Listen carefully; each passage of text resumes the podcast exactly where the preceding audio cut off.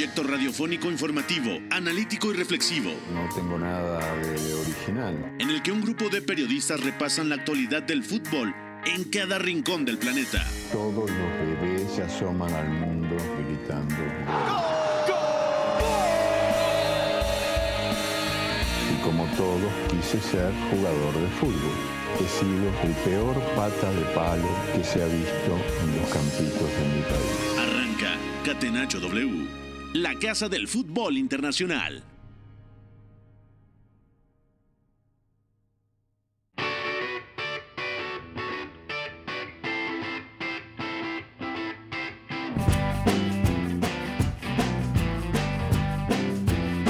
Hola, ¿qué tal? ¿Cómo están? Bienvenidos a Catenacho W, Catenacho de jueves 31 de, eh, de agosto del 2023. Soy Pepe del Bosque y platicaremos toda la actualidad del mercado de transferencias. Mañana es el último día, haremos un repaso, recapitularemos cuáles han sido los mejores traspasos, los más llamativos y hoy, hoy nos enfocaremos, por supuesto, en el sorteo de la fase de grupos de la UEFA Champions League 2023-2024. Para esto lo platicaré en compañía de Beto González. Beto, un fuerte abrazo, ¿cómo estás?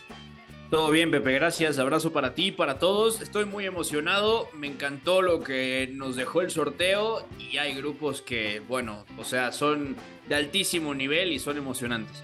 De acuerdo, también está Informe Mendoza. Oscar, un fuerte abrazo. ¿Cómo estás? Todo bien, Pepe, un saludo para ti, Beto, Zurita y toda la gente que nos escucha. Bueno, además del sorteo, también tuvimos la premiación para el mejor jugador de la UEFA de la temporada pasada y por supuesto Erling Haaland se lo llevó, aunque también una contienda cerrada con Kevin De Bruyne, ya lo platicaremos. De acuerdo, y también está Eduardo Zurita con nosotros. Suri, un fuerte abrazo. ¿Qué tal el sorteo?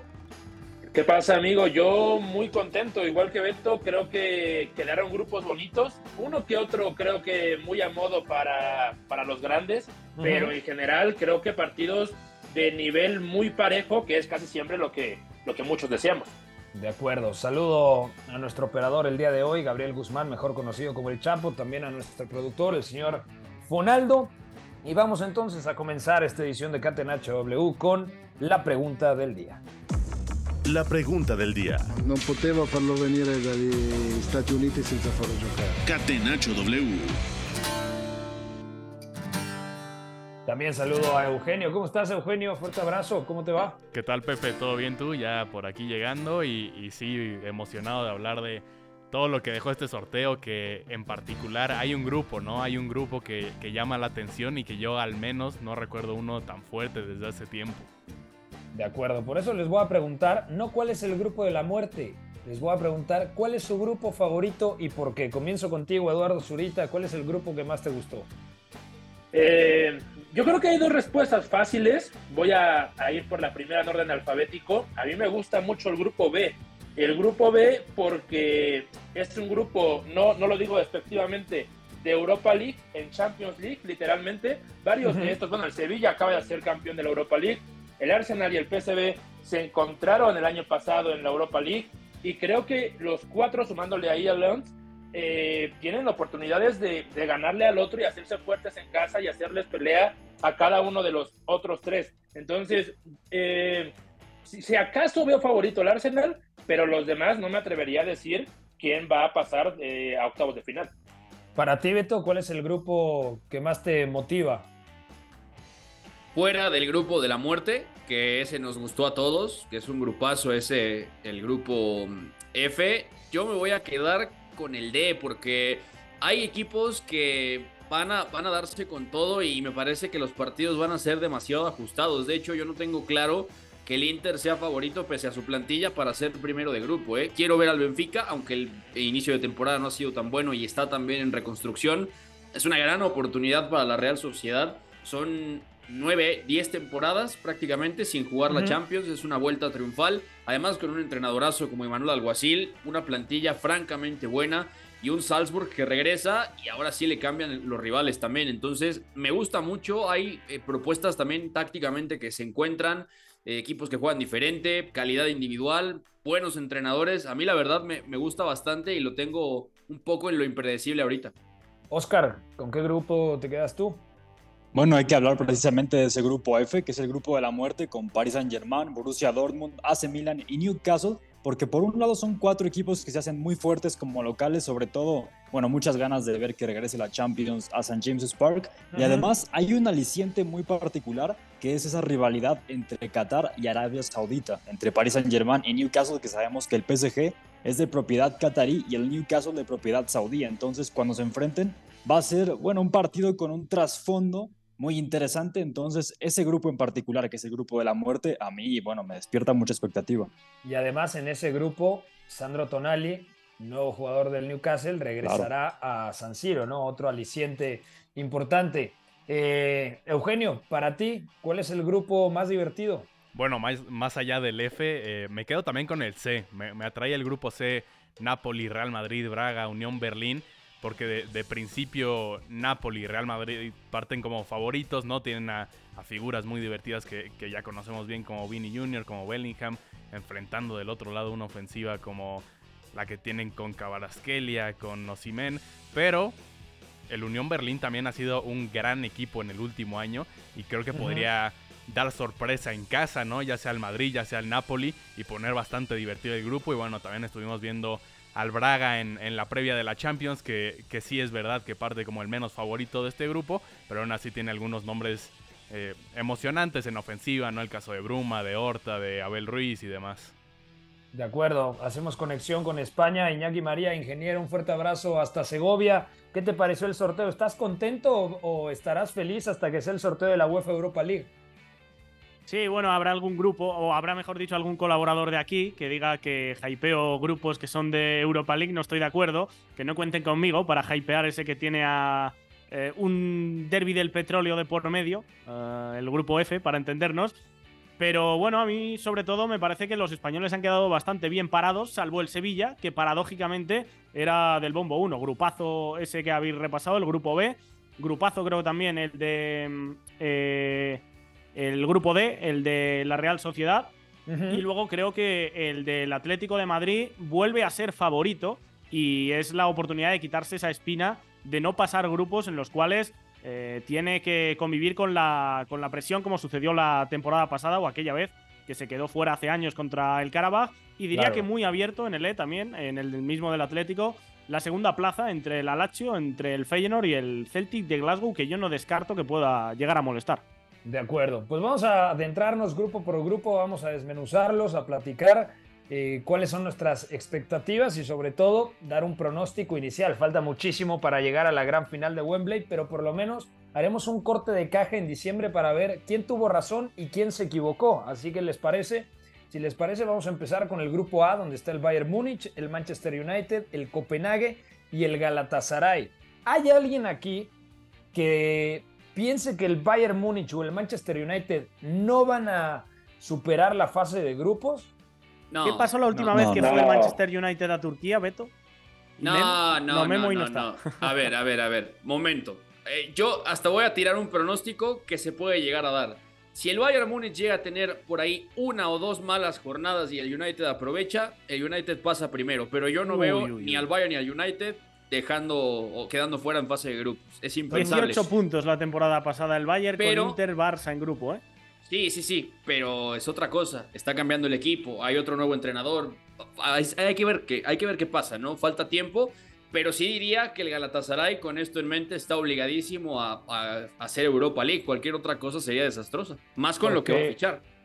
Por plantel, Eduardo Zurita, el Bayern Múnich ya tiene Kane. Está a punto de cerrar a Joao Paliña, uno de los mejores medios centros defensivos, no solamente de Inglaterra, diría de Europa. Entonces el Bayern tiene un salto de calidad notable de cara a esta temporada. Yo creo que el Bayern es candidato a llevarse el grupo y el Manchester United a acompañarlo. Yo estoy de acuerdo. Yo, yo al Bayern, después del Real Madrid, creo que en el segundo equipo en el que más confío en competiciones europeas es en el Bayern. Yo no lo veo pecheando, no veo dejándose puntos. Muy difícil ese partido para el Manchester United.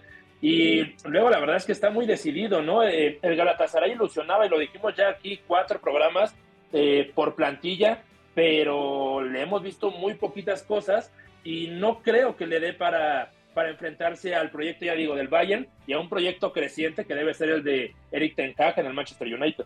Oscar, entonces el Galatasaray estaría obligado a terminar tercero y luego competir por la UEFA Europa League porque justamente, eh, añadiendo a lo que dice Zurita, tiene gran cantidad de individualidades, pero luego le falta, como lo vimos en la ronda previa a la fase de grupos de Champions, eh, un buen funcionamiento colectivo.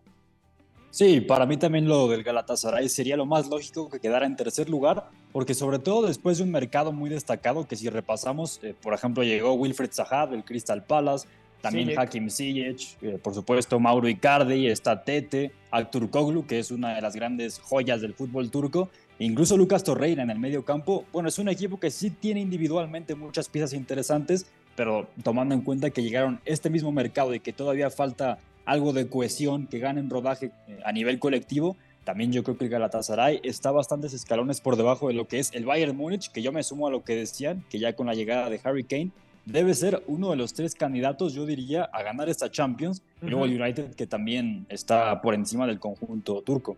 De acuerdo. Vamos entonces al grupo B, donde está Sevilla, Arsenal, PSV Eindhoven y el Lens. Comienzo contigo, Iñaki, porque siempre eres tremendamente optimista con el equipo andaluz. ¿Realmente el Sevilla tiene oportunidad de llevarse el grupo? Porque yo creo que el Arsenal, al ser bombo 2, tranquilamente le hubiese podido tocar un grupo mucho más difícil. Y yo creo que todos los aficionados Gunners están sonriendo en este momento, más allá de que no va a ser un día de campo ni el Sevilla, ni el Lens, ni el propio PSV. Vais a decir que voy con los lloros, pero un equipo que ha gastado en Kai Havertz y en Declan Rice lo mismo que va a gastar el Sevilla en las próximas dos décadas, yo creo que hay que exigirle ser primero de este grupo. A partir de ahí, creo que es más probable que el Sevilla sea primero a que se quede fuera. A mí me parece que PSV y Lens son dos equipos que tienen fortalezas a las que agarrarse, pero también carencias evidentes. Y en el caso de Lens ya hemos visto que no ha empezado bien la temporada y que las bajas de Fofana y Openda siempre decimos lo mismo, pero es lo que hay. Eh, le han hecho muchísimo daño al conjunto del norte de Francia, el PSV, al hilo de lo que decía yo esta semana, me parece que eh, en una Champions, en un grupo así, lo lógico es pensar que sea más bonito que bueno. Habrá días que acabe eh, maniatándote, teniéndote mucho tiempo cerca de tu área, incluso haciéndote goles, pero habrá días también en los que la propuesta tan abierta yo creo que va a sufrir contra Arsenal y Sevilla, que para mí son bastante favoritos. ¿Encuentras algún tipo de posibilidad, de Eugenio, de que el Arsenal no termine primero de grupo? No, no, no hay forma. Yo creo que, el Arsenal es por mucho el mejor plantel y el mejor equipo. Y Pero es el Arsenal, ¿eh? o sea, no hay que olvidar. El Arsenal con H, ¿no? Claro. y, el verbo helar. Y, también tienen a, un técnico único, creo yo, en Europa y que, y que sí deben dominar sin problema este grupo. Yo creo que es de los mejores sorteos que le pudo haber tocado al Arsenal. Además, yo creo que eh, el Sevilla yo no estaría tan seguro de que tiene que pasar sí o sí por el hecho de que en este momento son últimos de la liga, ¿no? Digo, evidentemente va empezando el torneo, no han sido resultados cerrados, pero el, PSV tampoco es mal equipo, entonces tampoco veo tan seguro el, lugar del Sevilla. Sí parten como favoritos para ese segundo lugar, pero aún así yo no estaría tan tranquilo si fuera ellos. Turi, yo creo que en este grupo B si vamos a los pronósticos, tenemos que decir, el Arsenal clasifica octavos de final y seguramente primero de grupo. El tema es quién lo acompaña. Iñaki es optimista con el Sevilla, Eugenio con el PSV Eindhoven, el Lens difícilmente con esas dos salidas importantes que tuvo en este mercado de verano con Seco Fofaná y Luis Openda. Pero ¿quién realmente crees que tiene más argumentos para acompañar a los de Mikel Arteta en los octavos de final? Eh, argumentos el Sevilla, yo, yo concuerdo en que debería dar un paso adelante, pero eh, a ver, lo del Sevilla campeón de Europa League fue, no voy a decir circunstancial, pero el contexto ayuda. Eh, ahora en una nueva temporada tiene que hacer un equipo nuevo Mendilibar, no, no es el mercado que hubiera deseado. Yo no estoy tan optimista con lo que pueda lograr el Sevilla. De hecho, creo que va a tener problemas durante la temporada jugando a doble competición una vez más. Entonces, por ahí yo creo que tiene opción el PSV, que también concuerdo, se puede desarmar y desbordar en cualquier momento, pero eh, creo que está creciendo respecto al equipo que, que, vimos la pasada temporada en Europa League. Y bueno, por ahí también está el nombre de incluso de, Irving Lozano, que hay que ver cómo, si, si puede ser esa figura que era antes de irse o solamente va a llegar a ser comparsa ya en este nuevo PSV. Si no me equivoco, todavía no es oficial esto, ¿no? Es una de las operaciones que se tiene que cerrar mañana. Mañana hace exámenes médicos Irving Lozano Y mañana parece que se firma el contrato de Johan Bakayoko con el Brentford, que iría a cambio de 40 millones de euros. Entonces el PSV pierde a un extremo. el PSV o el PSV, estamos de acuerdo. Para mí, para mí sí sale perdiendo, de acuerdo. Pero por cierto, Pepe.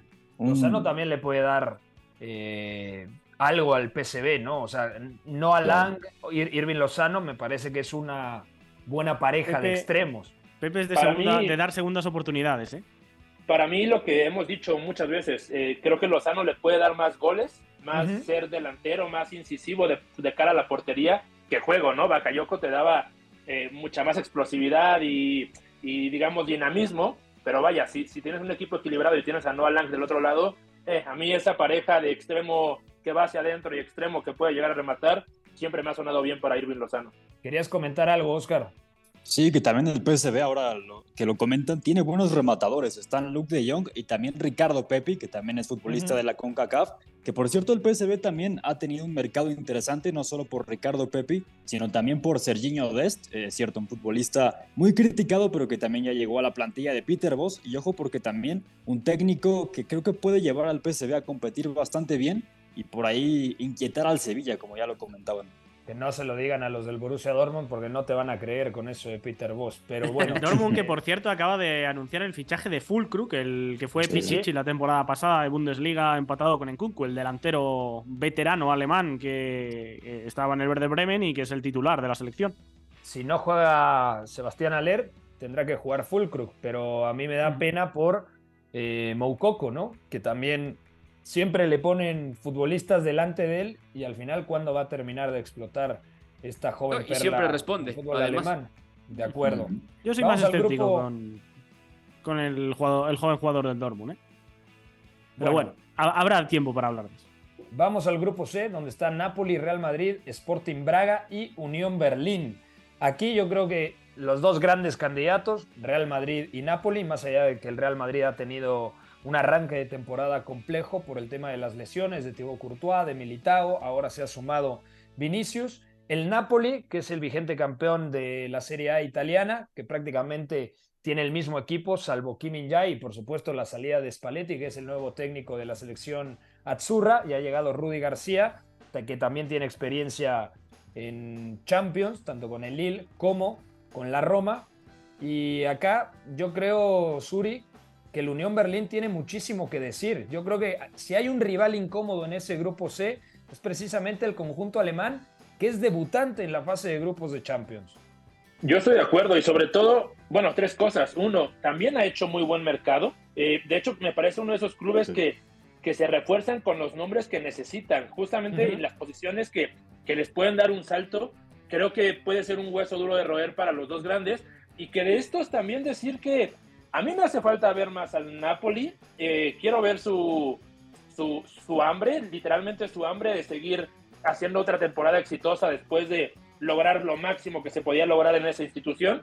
Y además, ¿qué tanto estos triunfos del inicio de temporada es eh, dinámica positiva que traían del ciclo anterior? ¿Y qué tanto Rudy García le va a poner, meter mano y, y hacer que crezca el equipo? En tanto, el Real Madrid no creo que se quede fuera de grupos, pero no me parece que le dé tiempo a Ancelotti de apuntalar a un Real Madrid poderoso de aquí a diciembre. Entonces, se le pueden complicar algunos de esos, partidos. Yo sé que Iñaki quiere hablar del Unión Berlín y sé que aquí va a tirar alguna pedrada extraña porque lo conocemos ya de mucho tiempo. ¿El Unión Berlín avanza octavos, Iñaki? No, no, yo creo que no. Yo este creo que Napoli y Real Madrid bastante favoritos. Eh, lo lógico es pensar que incluso se puedan jugar la primera plaza entre ellos y que sean Sporting Club de Braga y Union Berlin los que luchen por acceder a Europa League. A ver, tampoco es descabellado pensar en que eh, si el Napoli sobre todo el Napoli, yo creo. El Real Madrid yo creo que tiene que tropezar demasiado. El Napoli se puede meter en problemas, pero yo es que cuando hay cuatro equipos competitivos, yo aquí, eh, vamos, me juego lo que queráis a que no termina nadie con cero puntos y por lo tanto un grupo en el cual eh, todos se quitan puntos entre sí, me parece que beneficia al que teóricamente es favorito, que para mí son Madrid y Napoli pero no debería de haber riesgo con el Real Madrid, por más que sea, digamos, un grupo incómodo, ¿no, Beto? O sea, yo veo al Real Madrid avanzando, al Napoli segundo, seguramente, mm, y el Unión Berlín ahí compitiendo. A la Sporting Braga, yo honestamente no lo veo eh, como para poder ni siquiera aspirar para el tercer puesto que lo lleve a la UEFA Europa League. Yo compro esa. De hecho, una de las cosas que quiero ver en esta Champions es esta adaptación de varios equipos que vuelven después de tanto tiempo a llevar Copa Liga y Champions, porque las plantillas no estaban diseñadas para eso, ahora han tenido que darles un giro y el Union Berlin lo ha hecho francamente bien. O sea, la, plantilla está muy bien armada, tiene calidad, pero no es un equipo acostumbrado a esto, ¿no? Que sí ya disputó Europa League, que tiene un poco esa dinámica, pero sigue siendo una dinámica muy joven. O sea, no es un equipo contrastado y eso en algún punto podría costarle trabajo ya en fase de grupos revertirlo de todas maneras. Claro. Eh, Berens, que empezó muy bien la temporada, Leiduni, está Brendan Aronson, Robin Gosens, Juranovic, que llegó la temporada pasada eh, Robin Noji, por ejemplo. O sea, es un equipo bien armado, balanceado. Tiene a Geraldo Becker, el mejor delantero de la historia. Está Pefok. O sea, han traído parte por parte a jugadores que, que casan muy bien con la idea. Con eso en mente, yo tampoco veo al Braga peleando por Europa League, pero se va a poner en algún punto, me parece, apretado en función de quién no conviva también con esa dinámica de Liga Copa Champions, ¿no? Después, yo no veo al Madrid líder de grupo, ¿eh? Ese es favorito ahora. ¿No ves al, Madrid líder de grupo? ¿En serio? No, de verdad. O sea, yendo al, al, Maradona, podría complicarse algo. Hay que ver cómo avanza el Napoli. El Braga, en teoría, es el rival más débil. Habrá que verlo.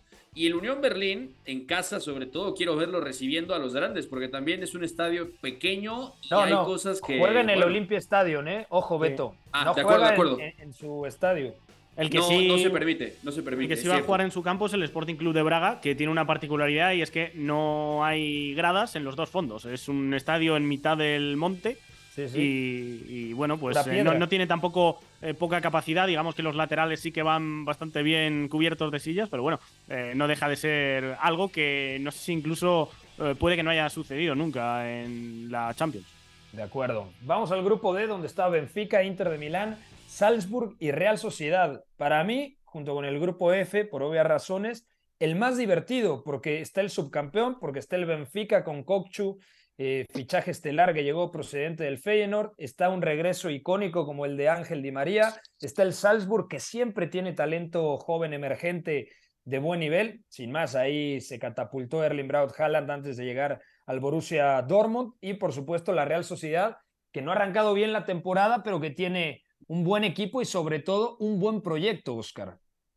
Sí, yo también creo que el Inter de Milán es el gran favorito de este grupo, aunque ojo porque el Benfica también con incorporaciones como la de Ángel Di María, bueno, hacen que las expectativas crezcan, por supuesto, y además teniendo la Real Sociedad, que para mí puede ser la gran tapada de este sector también, eh, además con futbolistas de gran nivel, ¿no? Como vimos con la llegada de Kieran Tierney desde el Arsenal, o lo de Taque Cubo, que ha mantenido también una progresión muy positiva desde mi punto de vista. Para mí va a ser muy divertido, pero yo mantengo que lo del Inter de Milán y también sumándole la llegada de Pavard, que es una adición de calidad muy buena para esa línea de tres de Simone Inzaghi. Para mí el Inter, difícil que repita lo que hizo la campaña anterior, pero al menos quedar líder de este grupo D sí puede hacerlo. ¿No tienes la sensación, Zurita, de que el Inter sí es subcampeón, se ha reforzado bien para cubrir las bajas de Brozovic, Edin Dzeko, Romelu Lukaku? Pero yo creo que el Inter puede llegar a sufrir. En un mano a mano con el Benfica, creo que sería un enfrentamiento parejo, aunque tiene mayor plantel el Inter. Luego está la Real Sociedad, que ya citamos, tiene un buen equipo más allá de un arranque algo incierto. Y está el Salzburg, que el Salzburg tiene ese talento joven con Coita, con Konate, con Kiergaard. También está eh, Gurna Duat, este centrocampista francés de 20 años y tiene que reinventarse constantemente el Salzburg porque ha perdido su pareja de atacantes titular, Okafor, que llegó al Milan, y uh que llegó al equipo hermano, al Leipzig. Sí, yo concuerdo. Mira, me voy a ir primero con lo del Inter. Me parece que, que sí puede sufrir. De hecho, yo creo que, que no, no, no, tiene un salto, ¿no? Ser subcampeón de Champions no le significó un salto de calidad, un salto para el proyecto. Al contrario, más bien tuvo que tapar con parches eh, las salidas. Y mismamente ¿No lo ves peor al Inter? No, no, lo veo peor, pero, pero lo veo igual. O sea, no, no creo que haya un salto de calidad en su plantilla. Incluso creo que, la, por ejemplo, la Serie A va a estar muy reñida. Creo que el mismo partido que mencionas contra Benfica fue un partido de la Champions del, del, torneo pasado, de hace algunos meses. La serie fue muy pareja hasta el momento en el que se descarriló un poco, pero eh, yo lo veo muy cerrado y voy a hacer aquí eh, un comentario que no le va a gustar a Iñaki seguramente, pero yo al que veo con más desventajas a la Real Sociedad. Dos cosas. Uno, eh, a mí la baja de David Silva sí me parece que te hace construir un equipo completamente nuevo. Es, es, como, si, es como si se fue en Messi de Barcelona. Y la otra es, incluso en Salzburgo, yo creo que la Real Sociedad puede sufrir con ese ritmo alto de Premier, de Bundesliga que imprime el equipo, mismamente un Liverpool, un Napoli han sufrido en esa plaza, yo creo que la Real Sociedad se puede quedar un poco corta para esos escenarios. Defiende lo que quieres defender, Iñaki, porque mm, ya, ya, ya te escuchamos pelar los dientes. pelar los dientes, eso también apunto, ¿eh? A ver, yo creo que la Real Sociedad por nivel es eh, un equipo infinitamente mejor que este Salzburg, que bueno, luego ya sabemos que se reinventa y eh, aquí si guardamos cortes podemos salir mal parados, pero yo creo que eh, hay menos distancia entre la Real Sociedad y el Inter que entre la Real Sociedad y el Salzburg y lo lógico es pensar que entre Benfica, Inter y Real Sociedad se jueguen en las plazas. Yo no estoy convencido de que el Inter pase aquí, ¿eh? Es favorito para ser líder, sí, pero tampoco me jugaría el bigote a que va a acabar pasando el equipo de Inzaghi. Y luego lo que sí que creo es que la Real Sociedad, por una parte es verdad que es un equipo que destruye y que mm, deja jugar muy poco a los rivales, pero por otra también creo que el Inter con esos ataques tan directos, que el Salzburg con ese ritmo que, mencionabais, el Benfica que también eh, es bastante vertical y tiene jugadores desequilibrantes, creo que eh, para el estilo de la Real Sociedad son tres rivales que no le benefician tanto, pero yo a día de hoy creo que eh, la Real Sociedad tiene bastantes posibilidades al menos de pasarse, sí. De acuerdo. Dejamos entonces acá los primeros cuatro grupos. Tenemos que hacer la pausa del medio tiempo de nuestro programa.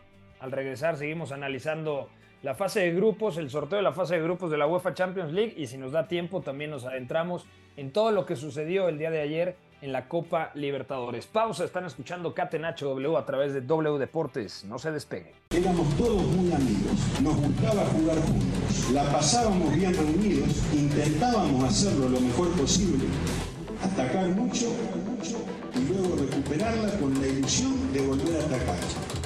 Hasta el Choco Bonito supo rendirse ante una estrategia invencible. Catenacho W, la casa del fútbol internacional. Estamos de vuelta en Catenacho W repasando todo lo que nos dejó el sorteo de la UEFA Champions League 2023-2024 en compañía de Iñaki María, Oscar Mendoza, Eduardo Zurita, Beto González, Eugenio Tamés y un servidor Pepe del Bosque. Toca hablar del grupo E, para mí el grupo más débil de este sorteo, en donde está Feyenoord, eh, que, le, eh, que estaba en el bombo 1 porque fue el campeón de los Países Bajos, el Atlético de Madrid, que está obligado a dar un golpe de autoridad sobre la mesa. Si el Atlético no avanza, con todo respeto, en este grupo, ya sería lamentable para el Cholo Simeone. Y además está la Lazio y el Celtic. Eugenio, es la gran oportunidad que tiene el Atlético de Madrid de regresar a unos octavos de final después de, que lo, eh, de lo que le sucedió la temporada pasada, en donde ni siquiera pudo terminar tercero y fue último de grupo.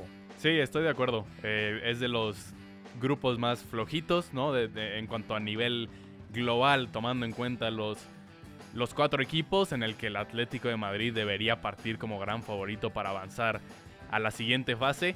Creo que incluso el, el Celtic es un equipo que que, no está al nivel de los otros tres. Los de Brendan Rodgers me parece que están un escalón abajo del resto del grupo. Entonces, con el Atlético como favorito, ese segundo lugar me parece se lo pelean entre una Lazio que no empezó bien la temporada, pero bueno, tiene una ofensiva atractiva, como siempre, con Chiro Immobile, ¿no? Pero también con un fichaje como el de Tati Castellanos, que a mí me gusta. Eh, me parecen los de Roma favoritos sobre incluso el Feyenoord para pasar de segundo de grupo, considerando que perdieron eh, los de Rotterdam a su mejor jugador de la temporada pasada en Kokchu. Yo creo que por lo mismo Atlético y Lazio tienen la obligación de pasar a la siguiente ronda. Y además el Feyenoord no va a poder contar los primeros dos partidos con Santi Jiménez porque acarrea una ascensión eh, de la UEFA Europa League pasada. ¿Quién debería de acompañar al Atlético de Madrid, Beto, entre Feyenoord, Lazio y Celtic? El Celtic que tiene una base de jugadores entre japoneses, coreanos y también tiene Abad, un extremo israelí muy joven pero muy talentoso. El Celtic, por ejemplo, dejó ir a Jota al, fútbol saudí pero creo que el Celtic en este grupo en especial puede competir por lo mismo que es un grupo, con todo respeto, que suena más a Europa League que a Champions League. Sí, pero también hay que decir que es un equipo a estas alturas menos hecho, más allá de que hay una base grande que dejó Ange Postecoglou, ¿no? La está aprovechando Brendan Rodgers con Carlos McGregor, el capitán, con David Turnbull, que es un gran talento que pronto para mí debería salir del Celtic. Está Matt O'Reilly también, que fue parte importante del equipo de Postecoglou la temporada pasada. Eh, obviamente los japoneses que decías, con Daisen Maeda, con Kyogo Furuhashi, eh, Lavada justamente. Eh, sí, o sea, la verdad está eh, Alexandro Bernabé, que este era un talento pues bastante sonado hace unos poquitos años, todavía tiene 22 años. está por ahí también. O sea, Brendan Rogers tiene muchas cosas que construir con un equipo que en esencia no ha cambiado tanto, pero ha empeorado en dos, tres cositas. Y hay que recordar que, entre otros, está por ahí el canadiense Alistair Johnston, que se lo llevaron también en la temporada pasada. No está Carl Starfeld, que se lo llevaron también. Y vaya, era, era el estandarte de esa línea defensiva. Entonces, puede competir porque Brendan Rodgers es un gran entrenador, más allá de lo que le pasó en Leicester, ¿no? Que también se agotó el ciclo, pero puede construir un equipo competitivo, solo no sé si le alcance el tiempo para hacerlo en, en Champions, ¿no? Ya más o menos empacado con Postecoglou, no le fue tan bien la temporada pasada, y no sé si vaya a mejorar lo del año pasado, pero habrá que ver. Los rivales cambian, claro. Eh, la Lazio evidentemente está por ahí adaptándose a algunas cosas. También tiene que volver esa dinámica de Champions League. Eh, habrá que ver también cómo se comporta ahí. Y el Feyenoord está debilitado también. O sea, puede competir el Celtic, sí, pero yo no encuentro tanta posibilidad de que llegue a meterse en algún punto. Pero vaya, habrá que ver Incluso la pizarra va a ser importante para decidir a ese segundo clasificado. Y por ahí, nada más porque es un equipo bastante atrevido y bastante más flexible de lo que se dice. Yo voy a decir que el Feyenoord sorprende a la Lazio y se mete segundo. Luego en octavo seguramente no pase, pero yo pienso que va a acompañar al Atlético de Madrid. Iñaki, ¿fe ciega con el Atlético, Atlético de Madrid en este grupo o piensas que hay que tener cautela con los del Cholo Simeone? Me la ha quitado de la boca Beto, ¿eh? ¿eh? Respecto al Atlético, yo creo que, hombre, este año ya viene alertado. Yo creo que este año sí, va a ser líder de grupo y no va a sufrir demasiado. Quizás sufran algunos partidos, pero yo creo que eh, en términos clasificatorios no. Pero sí, sí, yo compro lo de que el Feyenoord va a pelear con la Lazio y si me tengo que mojar, digo que esta es una de las sorpresas que se van a dar en la fase de grupos y el Celtic también creo que va a mejorar bastante, voy a decir sus prestaciones. El Celtic no estuvo tan mal en la pasada fase de grupos. El que sí estuvo mal fue el Rangers. Pero el Celtic a nivel de puntos eh, se quedó muy lejos de poder luchar. Creo que esta vez el Celtic incluso puede llegar a, molestar a, a Lacho y Feyen. Bueno, dejamos entonces el grupo E. Sí, Suri. Nada más, una apuesta. A mí me está gustando mucho el Atlético desde el final de la temporada pasada. Yo creo que, que puede ser un Atlético fuerte. Yo estoy confiando mucho, pero estoy muy hypeado tanto para la liga como para este grupo y creo que puede dar un paso adelante. Paso adelante que incluso yo también esperaba de la Lazio, que en el primer semestre del año llegó a ser por momentos uno de los más divertidos del calcio, pero... Le falta plantel. No, sí, le falta plantel, no ha empezado bien la liga, por ahí está Camada, ahorita que hablaban de los japoneses, que yo creo que le va a dar mucho, pero tiene que ajustar varias cosas, entonces... Se fue Milinkovic Savic claro, era, era su, su, estrella, ¿no? Su estrella de años incluso. Entonces, creo que le va a costar. Y aunque no me encanta el Feyenoord, creo tanto como a Beto y a Iñaki, creo también que le puede dar mucha pelea para esa segunda plaza. De acuerdo. Dejamos entonces el grupo E y pasamos al F, el grupo de la muerte, y les voy a pedir un comentario breve a cada uno, diciendo quién avanza. Está Paris Saint Germain, está Borussia Dortmund, está Milan y está el Newcastle. Comienzo contigo, Oscar. ¿Quién avanza en el grupo de la muerte? Yo digo que avanzan Paris Saint Germain y Newcastle. Eh, y sobre todo creo que el Paris Saint Germain va a liderar este grupo porque han sido sensaciones muy buenas a nivel pizarra con Luis Enrique. Principalmente en el último partido contra el Lens creo que el equipo mostró una progresión muy positiva. Ya con, Mbappé. ya con Mbappé, por supuesto, con un tridente también temible con Gonzalo Ramos y el propio Usman Dembélé. Gonzalo Ramos no fue titular, lo hizo Marco Asensio como falso 9. Y además lo de Ugarte como mediocentro a mí me ha gustado, sé que dejaba bastantes dudas su llegada, pero creo que es un futbolista muy capaz en muchos aspectos. Para mí el Paris Saint Germain será el líder y el Newcastle de Eddie Howe, uy, yo creo que puede hacer valer muy bien su localidad y quedarse con el segundo puesto. Iñaki, ¿con quién te vas a quedar? A mí el Borussia Dortmund esta temporada me transmite unas sensaciones terroríficas. Yo lo puse como cuarto en Bundesliga, en mi pronóstico, y en este grupo yo creo que lo tiene en chino para pasar a octavos. Mm, tampoco sé si lo podemos descartar, pero vaya, me parece el más eh, flojo de los cuatro. El Paris Saint-Germain creo que pasa seguro. Tampoco estoy convencido de que sea líder, pero sí, yo creo que el Paris Saint-Germain va a pasar. Y se la van a jugar entre Milan y Newcastle por tirar un poco de iba a decir panenquismo, no sé si se puede considerar el Newcastle panenquita o no. Me voy a alinear con el señor Mendoza y voy a decir que pasan las urracas, pero vaya, a mí me parece que el Milan está como mínimo al mismo nivel por plantilla. Eso sí, ha cambiado mucho que, el Newcastle. Eugenio, ¿con quién te quedas? Yo eh, estoy de acuerdo con Iñaki que el Dortmund la va a tener muy complicada y yo creo que va a ser un mal año para ellos considerando simplemente ¿no? que Jude Bellingham salió y su, reemplazo, porque ni siquiera es un reemplazo eh, real, pero lo más cercano a un reemplazo que tiene es Félix Nemacha, bueno, realmente hay, hay un bajón de calidad importante para Dortmund que creo que le está apostando más al regreso de forma de alguien como Karima Yemi que es un jugador que me gusta, pero no creo que les alcance y, van a acabar en último de este grupo.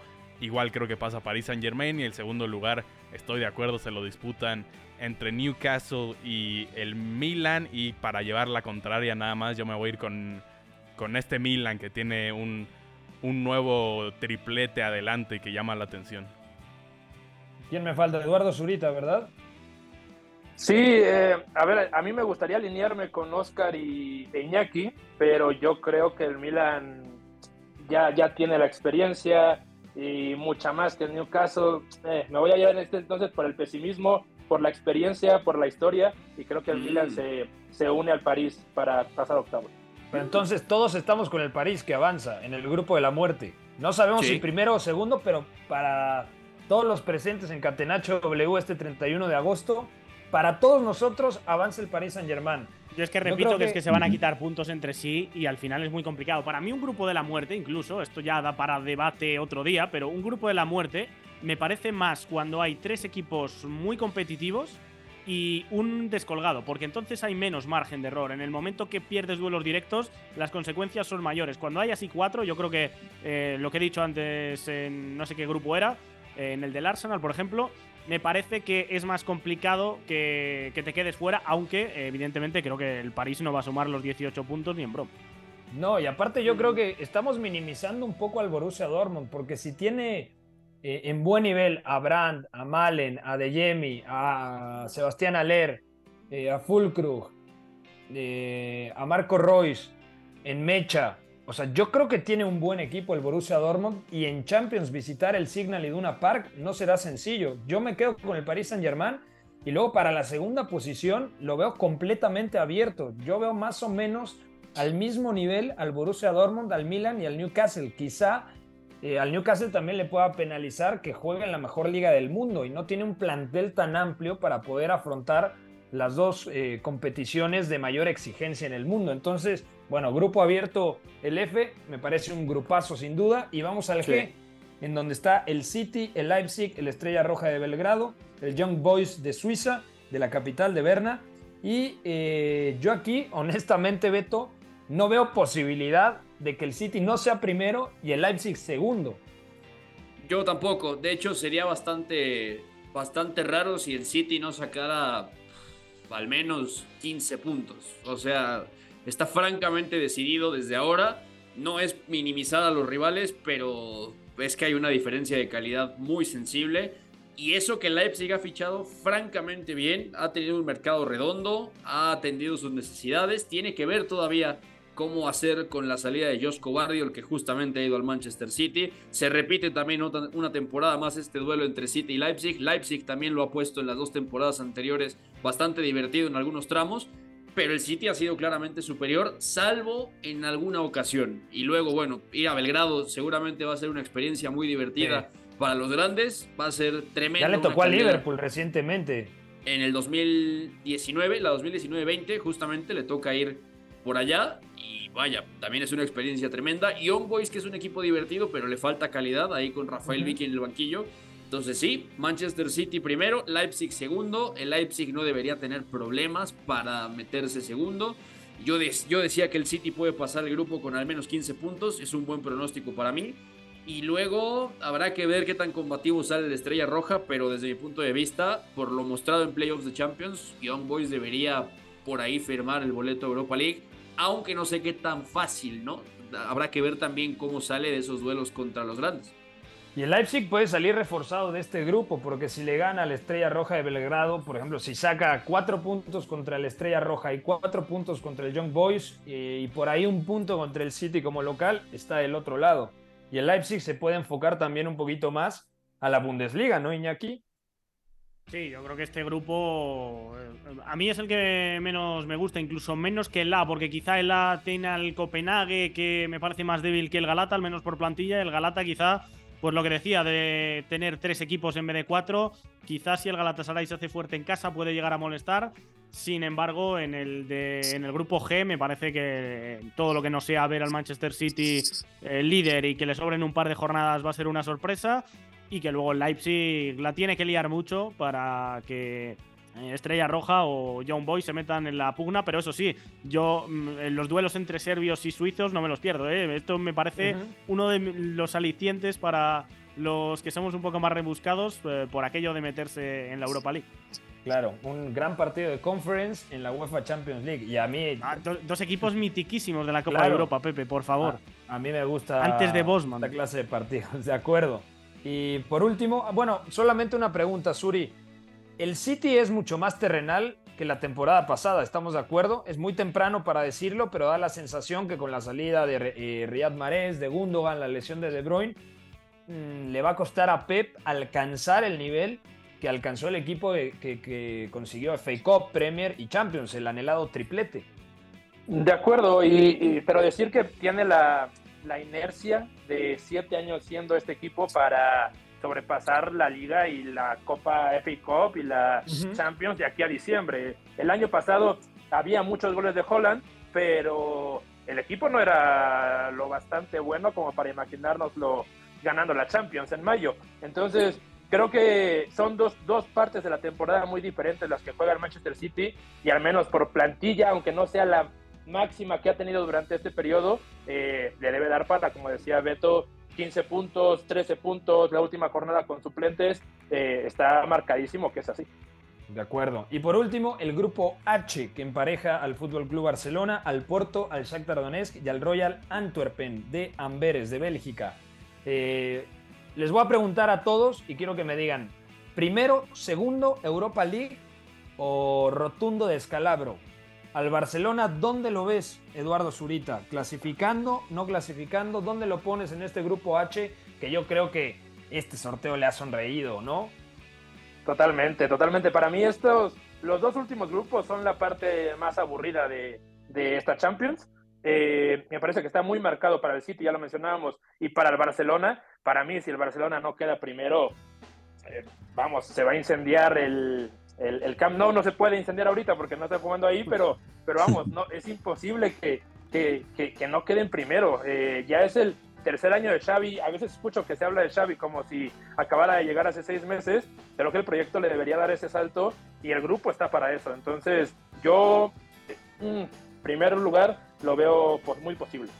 Eugenio, ¿dónde ves al Barcelona en este grupo? Con el Porto, que sí es un equipo que te puede incomodar con el Shakhtar venido a menos por el éxodo de futbolistas brasileños, por el conflicto bélico entre Rusia y Ucrania. Y el Royal Antwerpen, que sí es el campeón de Bélgica, pero por lo menos lo que hemos visto en el playoff nos ha dejado la sensación de que es un equipo que individualmente todavía está un escalón por debajo para poder pensar que se pueda meter en unos octavos de final. Sí, el Barcelona tiene que pasar sí o sí de primer lugar. Eh, en segundo lugar, el Porto es el gran favorito. Pero si debe haber alguna sorpresa importante en esta eh, fase de grupos de Champions League, que creo que siempre existe alguna, yo me voy a arriesgar y, voy a poner al Royal Antwerp peleando por ese segundo puesto.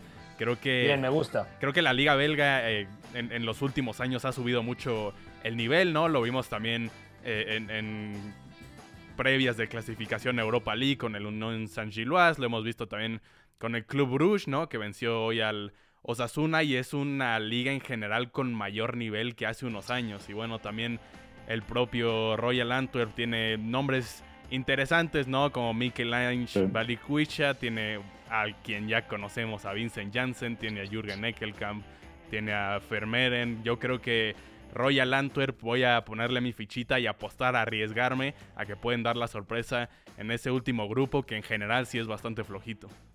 Que podría en este grupo, ¿no? En cualquier otro sería candidato a ser último, pero en este grupo puede competirle al Porto y al Shakhtar Donetsk. Oscar, ¿el Barça dónde lo ves terminando la fase de grupos?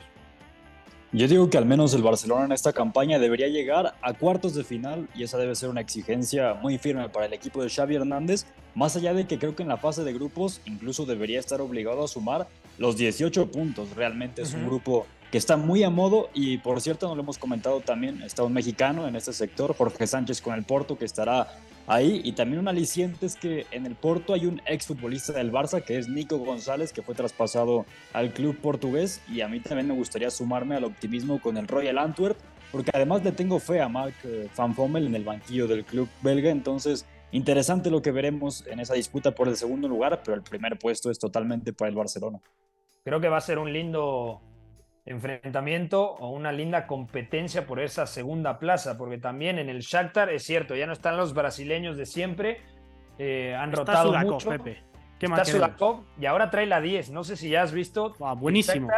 El, 10 lo tiene Sudakov y además Tarenko, Stepanenko y toda esta base de centrocampistas que mezclan eh, calidad técnica con un buen físico. Iñaki, ¿dónde termina el Barça en la fase de grupos?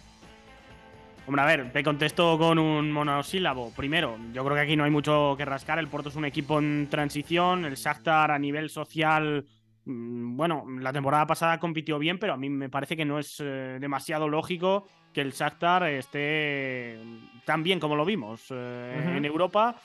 Y el Antwerp no deja de ser un equipo con jugadores. Hay alguno que sí, pero la mayoría sin, sin experiencia no sé, a mí me parece que eh, de los cabezas de serie el Barça es el que ha tenido el grupo más asequible. Y sí que creo que hay posibilidades de que se abra la segunda plaza, pero vaya, yo creo que el Porto, pese a que también eh, veo desgaste ya con, con Seisao, eh, es también bastante claro favorito a ser segundo. Puede complicar el Porto al Barcelona, Beto, porque decíamos, ya casi no hay brasileños en el Shakhtar. No recuerdo a algún brasileño top actualmente en el, club ucraniano, pero del otro lado está Pepe Aquino, Evan Nilsson, Galeno, eh, Gaby Verón, eh, el defensor este Wendel, por ahí se me escapará otro, ha llegado el argentino de Boca Juniors, Varela, lo que ya decían de Nico González, está Eustaquio, yo creo que es un buen equipo, han retenido a Taremi, que había levantado la mano el Milan eh, en el cierre de mercado y parece que lo va a retener el equipo portugués. Entonces, ¿tú ves al Porto complicando al Barcelona? Podría, y sobre todo porque el Barça está dejando sensaciones bastante complicadas defendiéndose en ciertos momentos del juego, ¿no? Si le pasa en liga, que no le pase contra un equipo que realmente sabe defender en un bloque medio, bloque bajo, pues no, no creo que no le vaya a pasar, el Porto lo puede hacer, no estoy seguro de que le vaya a ganar a uno de los dos partidos, sobre todo la visita a Oporto es la que más me preocuparía en clave Barça, porque ya se han tropezado ahí varios equipos grandes, les ha costado trabajo. Y sí, es un equipo bien armado, bastante bien hecho. Es cierto que tiene cierto desgaste el Porto, pero podría, podría. La columna vertebral tiene cierta calidad, le permite competir en Champions. Ya lo han hecho varias veces, ya han eliminado equipos grandes también. A la Juve también hace, hace tres años lo lograron hacer. Eh, va a competir el Porto. Yo quizá lo ponga de segundo y quizá Mira, me voy a animar y voy a decirte que cuando el Barça vaya a Oporto podría perder el partido, pero eso no implica que no deje, que no pase primero el Barça. Para mí, Barça primero y Porto segundo. De acuerdo. Bueno, ahí están los ocho grupos, lo repito rápidamente. Grupo A, Bayern, eh, Bayern Múnich, Manchester United, Copenhague y Galatasaray. Grupo B, Sevilla, Arsenal, PSV Eindhoven y Lens. Grupo C, Napoli, Real Madrid, Sporting Braga y Unión Berlín. Grupo D, Benfica, Inter de Milán, Salzburg y Real Sociedad. Grupo E, Feyenoord, Atlético de Madrid, Lazio y Celtic. Grupo F, Paris Saint-Germain, Borussia Dortmund, Milan y Newcastle. Grupo G, Manchester City, Leipzig, Estrella Roja de Belgrado y Young Boys. Grupo H, Barcelona, Porto, Shakhtar Donetsk y Royal Antwerp. Ya nos vamos. Gracias a todos los que estuvieron presentes. Un fuerte abrazo, Eduardo Zurita. Abrazo, amigo. Nos vemos mañana para el Deadline Day. Un fuerte abrazo, Iñaki María. Un abrazo, tiro la última. Bárcola ya, jugador oficialmente del Paris Saint-Germain por 45 millones de euros y lo que era un secreto a voces, Lukaku al final, ni Inter ni, ni Juve, va a jugar en la Roma como cedido hasta final de curso. De acuerdo. Oscar Mendoza, que le vaya muy bien. Leo Bonucci, fichaje del Unión Berlín, ¿eh? Sí, un abrazo, Pepe. Eh, Leo Bonucci llega a la Unión Berlín con otros fichajes estelares, como Brendan Aronson, que ya estaba en el conjunto alemán. De acuerdo. Eh, Eugenio, que le vaya bien. Gracias, Pepe. Saluda a todos. Beto González, tenga una buena tarde. Igual, Pepe, gracias. Abrazo para todos. Se acercan Rabat al United y Ryan Gravenberg al Liverpool. Mañana tenemos programa especial con el Deadline Day. Todo sobre el cierre de, de mercado de transferencias en el viejo continente. Mañana estén atentos en punto de las 4 de la tarde aquí a través de Catenacho W por W Deportes 730 de AM. A nombre de Chapo en los controles, Fo en la producción, soy Pepe del Bosque. Nos escuchamos mañana. Que tengan una muy buena tarde. Bye bye. Hay una relación entre la práctica del cuerpo que se expresa en las manos y el cerebro, pero el fútbol ha suprimido esto. De modo que se trata fascinantemente de un ejercicio que nos devuelve en el tiempo a lo que fuimos en el origen, pero también una vez que nos aficionamos a este juego, nos regresa a la infancia, al niño que fuimos. Gracias por sintonizar Catenacho W. Entonces el fútbol es en ese sentido una maquinaria para regresar en el tiempo en un doble sentido. Por W Deportes, la frecuencia del fútbol internacional.